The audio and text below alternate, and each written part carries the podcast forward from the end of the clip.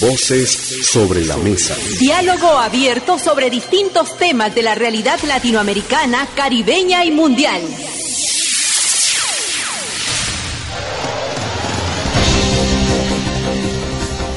Saludos América Latina y el Caribe, bienvenidos y bienvenidas a esta emisión de su programa Voces sobre la Mesa, un espacio de análisis y debate sobre los grandes temas que están dando de qué hablar en nuestra patria grande. Bienvenidos y bienvenidas a la emisión de este viernes 26 de febrero. Soy Norma Ramírez y hoy les compartiremos reacciones y un poco de análisis también sobre el referendo popular en Bolivia en el que la población dijo no a la reforma constitucional que permitiría la reelección del presidente Evo Morales. Iniciamos con esta emisión. Acompáñenos.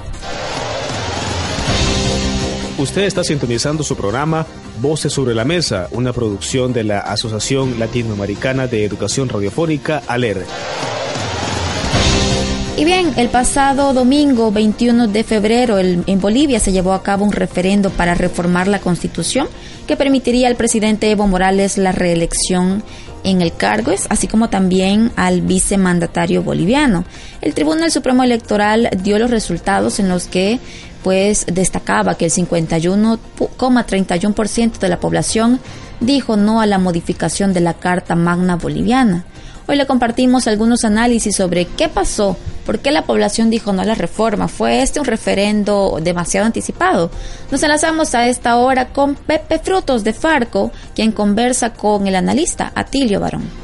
Hola amigas y amigos de América Latina, un gusto estar compartiendo con ustedes este voces sobre la mesa y desde Argentina también tenemos voces para aportar a este análisis del resultado del referendo realizado el último domingo en Bolivia.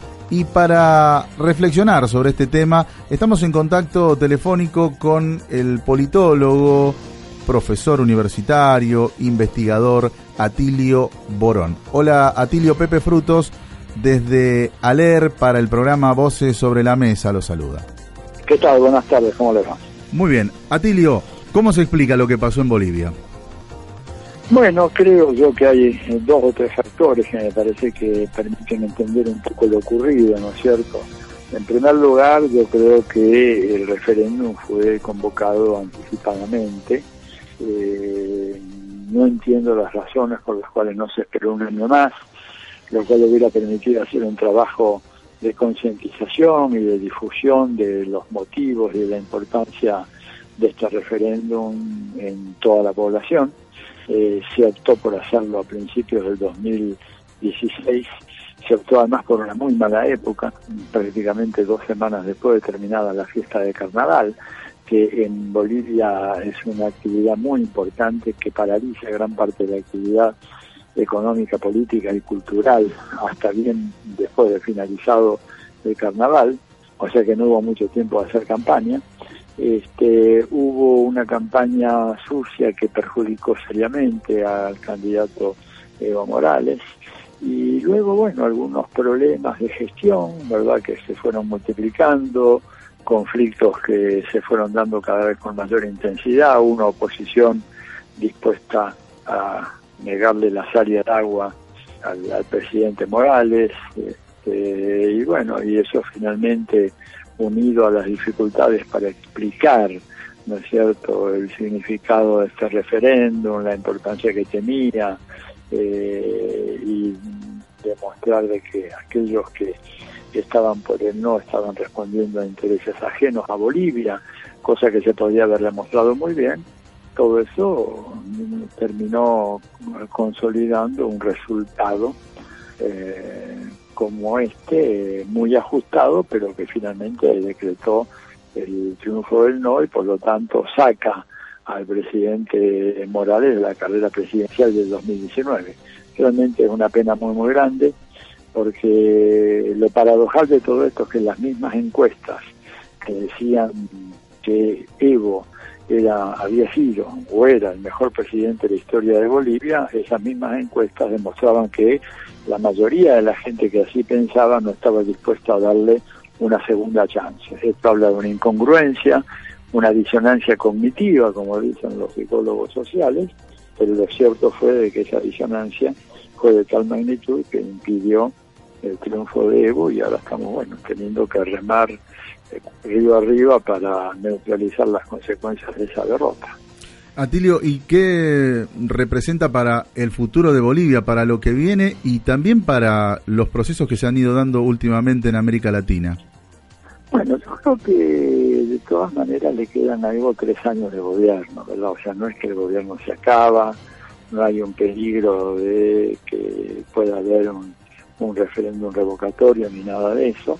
Eh, Evo va a continuar ejerciendo el poder ejecutivo en Bolivia, pero este, en condiciones ya un poco más acotadas, habrá que ir pensando un mecanismo democrático de selección de su sucesor, todo indica hasta ahora, hasta ahora, que esto puede cambiar, pero hasta ahora que la persona que puede ser el candidato eh, es David Choquehuanca, el canciller de, de Bolivia, que es un hombre que tiene una gran experiencia internacional, un dirigente eh, importante de los movimientos sociales y él podría llegar a ser el sucesor.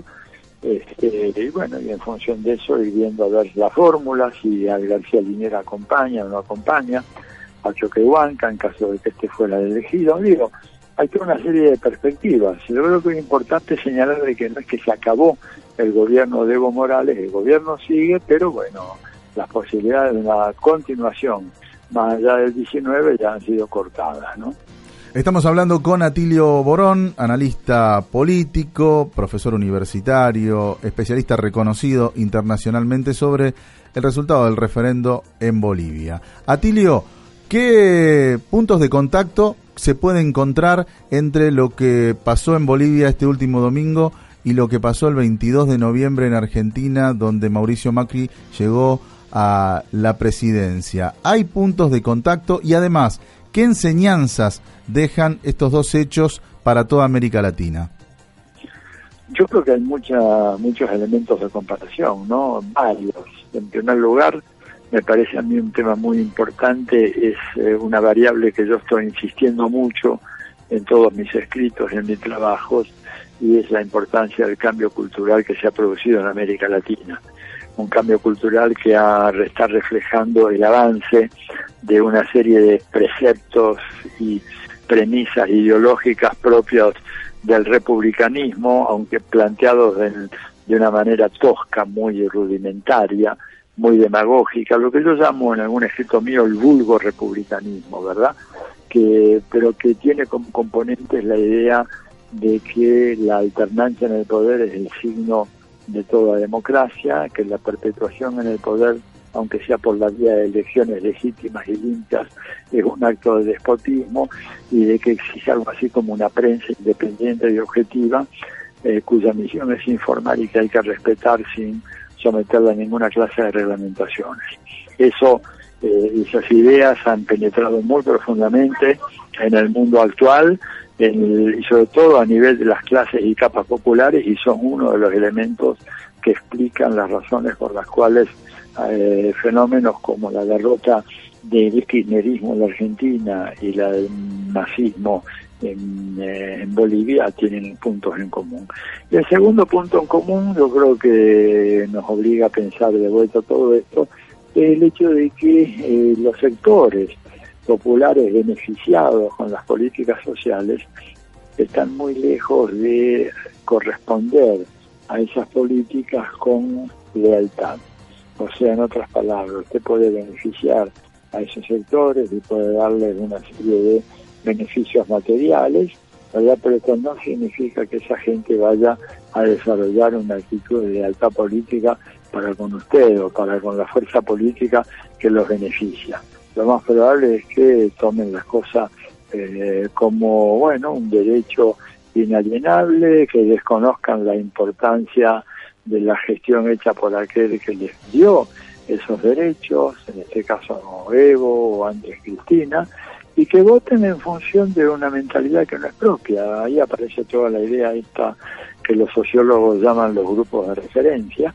Esos grupos tienden a referenciarse en las capas medias, imitar su comportamiento, imitar los patrones de consumo y entonces de repente como como le dijo un entrevistado venezolano a un sociólogo amigo, Dice, gracias al presidente Chávez he tenido este departamento, ahora tengo que cuidarlo y por eso quiero que gane Capriles. Fíjese usted cómo se produjo ahí una mutación fenomenal de un caso al otro, este simplemente producto de que el hombre que antes vivía en un rancho, que colgado en un cerro, que se caía cada vez que llovía mucho en Caracas, ahora desarrolló un patrón de comportamiento, de consumo y de ideología propio de la clase media. Yo diría que esas son las dos grandes lecciones que es preciso aprender para eh, establecer medidas que neutralicen esos indeseables efectos. Atilio Borón, muchísimas gracias por este contacto con el Foro Argentino de Radios Comunitarias y el programa Voces sobre la Mesa de la Asociación Latinoamericana de Educación Radiofónica. Bueno, para mí es un gusto estar en contacto con todo ese público. Un gran abrazo. Muchas gracias a Pepe Frutos de Farco por compartirnos este análisis. Un referendo precipitado, según el analista Atilio Borón. Y en el mismo sentido opinó Carlos Aznares, director de un medio alternativo, una revista alternativa, con quien eh, o con él conversó Javier Barrios de Fe y Alegría. Escuchemos las impresiones que daba Carlos Aznares. Muchas gracias amigos de América Latina y el Caribe a través de Aler Satelital. Les habla Javier Barrios. Vamos a conversar en este momento con Carlos Aznares, director de Resumen Latinoamericano, una plataforma muy importante de comunicación alternativa. También Carlos Aznares es internacionalista, militante del internacionalismo. Carlos Hernández, un gusto saludarte, un gusto poder compartir contigo en este momento tu saludo para el continente y también el Caribe que nos está escuchando. Bueno, un gusto para mí también, eh, obviamente comunicarme a través de ALER eh, por, eh, con la gente de América Latina, con la que estamos en contacto muy habitualmente con respecto al trabajo que hacemos de cobertura sobre el continente pero bueno, siempre la radio acerca mucho más las voces y, se escuchan las emociones también de, quienes hablan, ¿verdad? He visto, Carlos Hernández, que uno de los elementos de la plataforma de resumen latinoamericano es un periódico, ¿no? Un medio impreso. Yo te consultaría, imaginando que hay que hacer el titular, eh, el el titular, el, el, el, título que llame la atención, la fotografía y el primer, la primera síntesis de, de, esa portada que se la dedicarías a, a Bolivia. Me estoy metiendo en tu, en tu política editorial. ¿Qué, qué se te ocurre? ¿Cómo, estar, ¿Cómo titularías? Evo perdió un referendo, pero tiene que gobernar por cuatro años y puede, eh, sin ningún tipo de duda, profundizar la revolución. Lo sintetizaría Evo no perdió el gobierno, solamente un referéndum. Interesante. Evo no perdió el gobierno. Buen, buen titular. Sí, porque eh, la confusión que está instalando la derecha eh, continental y, yo te diría mundial, que estamos sufriendo los embates en casi todos nuestros países, eh, está generando una imagen confusa de este referéndum. Después tenemos que analizar si había que hacerlo o no había que hacerlo, pero esto es un referéndum primero que eh, yo digo perdió porque es como en los partidos de fútbol, eh, podés eh, perder por un gol, pero perdiste. el objetivo de el MAS y de, toda la gente que acompaña a Evo era ganar este referéndum para instalar la matriz de una reelección más, una más. Eh, eso es otro tema que hay que hablar, porque se confundió a la gente, se transmitió mal el mensaje, los medios, eh, el terrorismo mediático jugó la idea de que parecía, mucha gente creía que había que elegirlo a Evo para toda la vida, que no estaría mal tampoco, pero el problema es que no era eso lo que... Y en realidad fue un empate técnico, como lo dijo muy bien García Linera antes de conocerse los resultados finales. Eh, García Linera, Evo sabían que faltaban los votos más importantes, los votos rurales, pero no alcanzaron. Como tampoco alcanzaron eh, los votos cuando eh, Hugo Chávez, estamos hablando de Hugo Chávez, hizo un referendo y tampoco le alcanzó, o le alcanzó por muy poquito y él decidió que había perdido, para evitar, que lo dijo, como, yo estaba aquí en Venezuela precisamente, eh, para evitar quizás una masacre, porque la derecha estaba, la derecha escuálida estaba a punto de salir.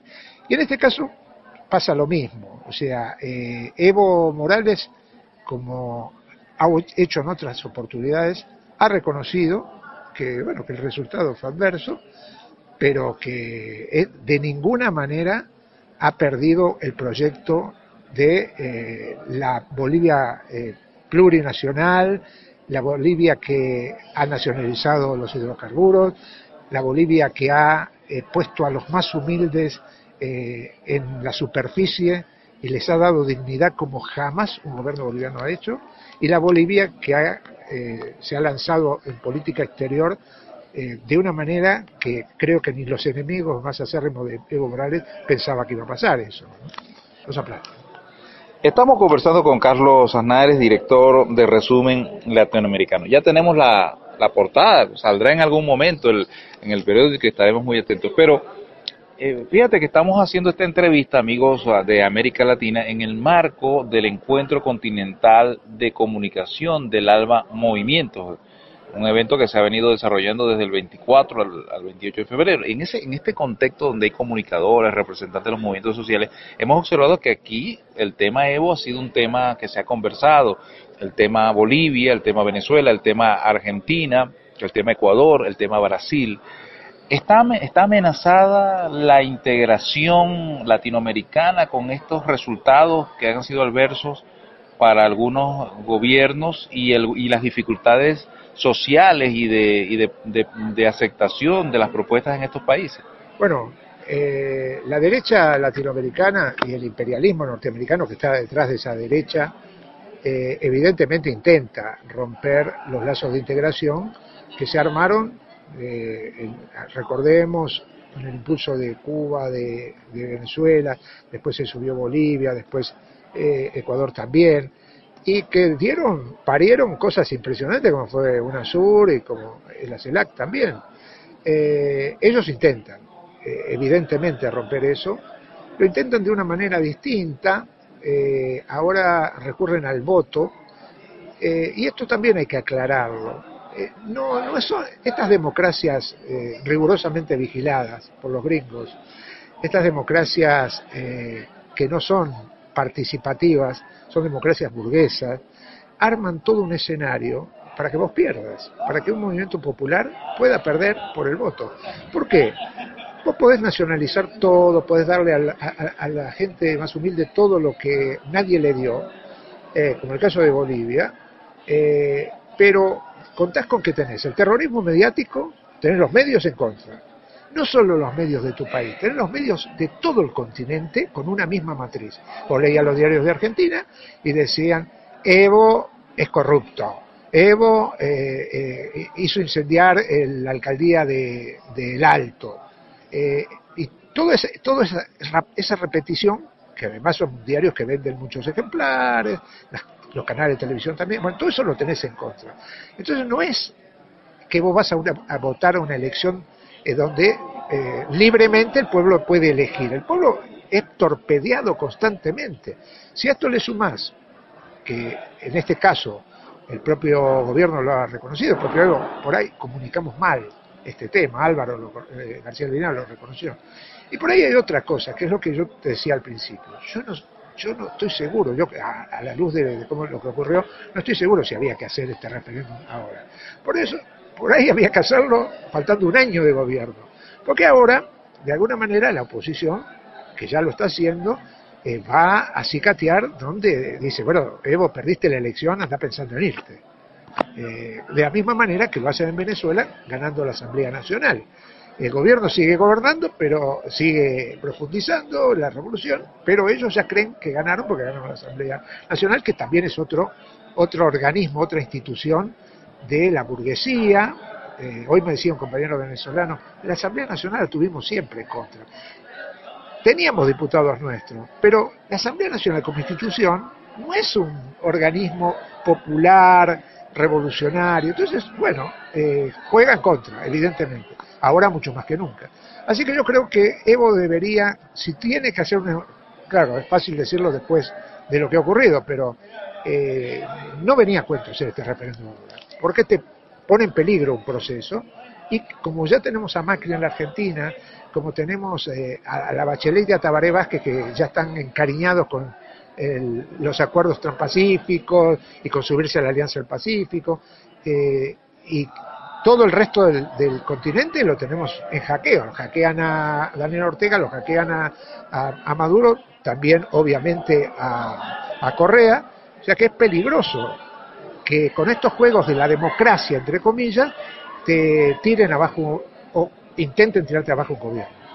Carlos Aznares, más allá del, tema de las debilidades en comunicación, ¿hay alguna debilidad, algún error, algo que no se está haciendo bien en Bolivia de parte del gobierno, algún, eh, algún, algún distanciamiento con algunos sectores? Eh, porque Evo, digamos, es el candidato indígena, el candidato de los movimientos sociales, pero algunos señalan que eh, ha tomado distancia de algunos sectores, que eso puede estar contribuyendo que, por ejemplo, eh, en algunos lugares haya tenido más votación que en otros? Bueno, a ver, yo me, eh, me, remito a los resultados electorales de la elección donde Evo iba a ser o no iba a ser elegido para presidente, que ocurrieron hace muy poco. Allí no solo ganó con los sectores populares, con los indígenas, con los campesinos, sino que hubo mucho voto de clase media. Yo creo que esta elección, este referéndum, eh, evidentemente eh, hay mucha gente de clase media que eh, piensa que, bueno, que ya tenía un mandato, que lo habían votado para este mandato, pero que este discurso del cambio, de la alternancia que utiliza tanto Macri en la Argentina, pega, prende, prende los sectores menos concientizados, obviamente. Y en ese sentido, creo que eso, eso también inclinó el voto negativo. Por otro lado, una izquierda trotskista que hay también en todos nuestros países prefirió aliarse con el voto al no y eh, hizo campaña por el al no, que me parece un suicidio. Para ser izquierdista y, votar eh, el no a un gobierno popular con sus más y sus menos, pero un gobierno popular eh, y estar dándole la mano a la derecha me parece suicida, tremendo. Y también hay otro tema, que es la corrupción. Eh, se ha naturalizado nuestros países, con gobiernos progresistas, el tema de que hay un poco de corrupción. Hay algunos más, en otros menos. Esto es gravísimo. Esto es gravísimo para los revolucionarios, porque eh, naturalizar la corrupción es darle un, flanco débil muy claro a quienes están buscando derrocarte. Yo no digo que Bolivia eh, haya mucha gente de gobierno que ha, habido algunos y, Evo los ha desplazado inmediatamente. Pero bueno, los periodistas juegan con eso, los periodistas opositores, eh, y después el movimiento campesino estaba con Evo, el movimiento indígena estaba con Evo, la COP, la Central Obrera Boliviana, estaba con Evo. Yo no creo, si hay un vuelco, debe ser un vuelco de voto clase media, como te dije antes, pero no de los, de los sectores populares, salvo, salvo algunos lugares donde algunas ONGs que trabajan también, se infiltran con el movimiento indígena, hacen trabajo de zapa como para boicotear los procesos, como está ocurriendo también eh, en, Ecuador con algunas ONG también. Carlos Alnares, tú eres comunicador, director del de Resumen Latinoamericano, una plataforma internacionalista. Voy a preguntar al comunicador, si tuviese, para cerrar la entrevista, si tuvieses a Evo Morales en este momento, ¿qué le preguntarías? ¿Qué le comentarías? Evo, ¿por qué convocaste este referéndum cuatro años antes de lo que deberías hacerlo? Esa es la pregunta. Carlos Aznares, un gusto conversar contigo. Gracias. Gracias a ustedes. ¿eh? Un abrazo. Ahí teníamos pues parte de las reacciones que se han dado en torno a este hecho, a este referendo que se llevó a cabo en Bolivia, un eh, acto, un hecho muy anticipado según uno de los planteamientos de los analistas, pero que también está marcando cierta tendencia de lo que está pasando, no solo en Bolivia, sino también en países como Argentina, en Venezuela, donde en Argentina, por ejemplo, la derecha volvió al poder y está pues tomando acciones políticas que están afectando todos los procesos democráticos que se construyeron por muchos años. Eh, según también planteaban los analistas, es necesario que se tomen en cuenta este, este tipo de acciones y de respuestas de la población. Sin embargo, como lo ha dicho el presidente Evo Morales, eh, él sigue en el gobierno, le quedan cuatro años de gobierno, según eh, también decían nuestros eh, entrevistados. Falta ver qué va a pasar en Bolivia, pero por supuesto a través de las emisiones no solo de voces sobre la mesa, sino de los contactos sur a través de la red informativa de ALER le estaremos llevando más detalles, más reacciones sobre este referendo y las acciones también que se puedan dar en este país del sur de América. Muchísimas gracias por su sintonía. Le invitamos a que siga con más de esta radio popular y participativa. La Asociación Latinoamericana de Educación Radiofónica presentó Voces, sobre, la mesa. Voces sobre la mesa.